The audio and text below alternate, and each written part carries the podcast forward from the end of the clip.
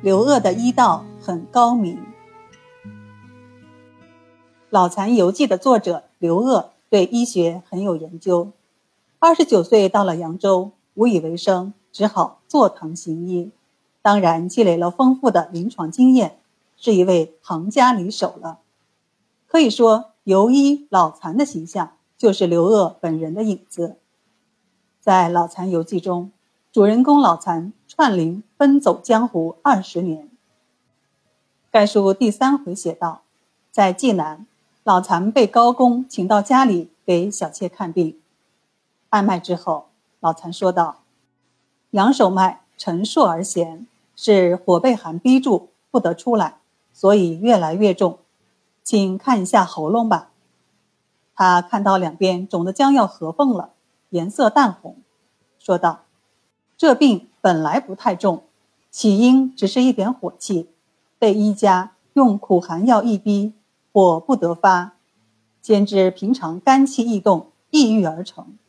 现在只要吃两剂清凉发散的药就好了。”他在药囊内取出一个药瓶，一支喉腔，替患者吹了些药上去，然后开了药方，名叫。加味甘结汤，用的是生甘草、苦桔梗、牛蒡子、荆芥、防风、薄荷、辛夷、飞滑石八味药，用鲜禾梗做药引子。不过三四天，病势渐退，已经同常人一样了。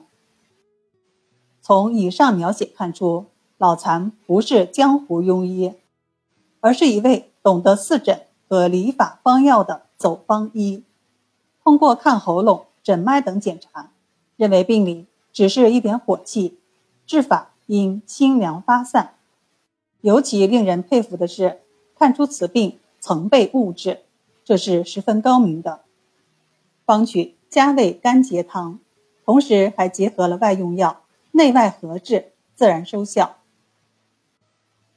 甘桔汤出自《伤寒论》，由甘草、桔梗二味药组成。治疗少阴咽喉病，老残在此基础上又加上了牛蒡子、薄荷等六味药，成了加味甘桔汤，颇有融经方、十方于一炉的味道，药证相符。患者不过三四天，病势渐退，已经同常人一样。从此案可以看出，老残辨证准确，理法娴熟，疗效迅速，反衬出作者的医学水平。更为可贵的是，集半生行医的经验，刘鄂总结道：“莫记人之死于病者十之一二，死于医者恒十之八九。有外感病不过十之一二，内伤病恒十之八九。化于消导发散者十不得一，化于补药失当者十之八九也。”他深刻认识到庸医害人。和补药误人的严重性，发人深思。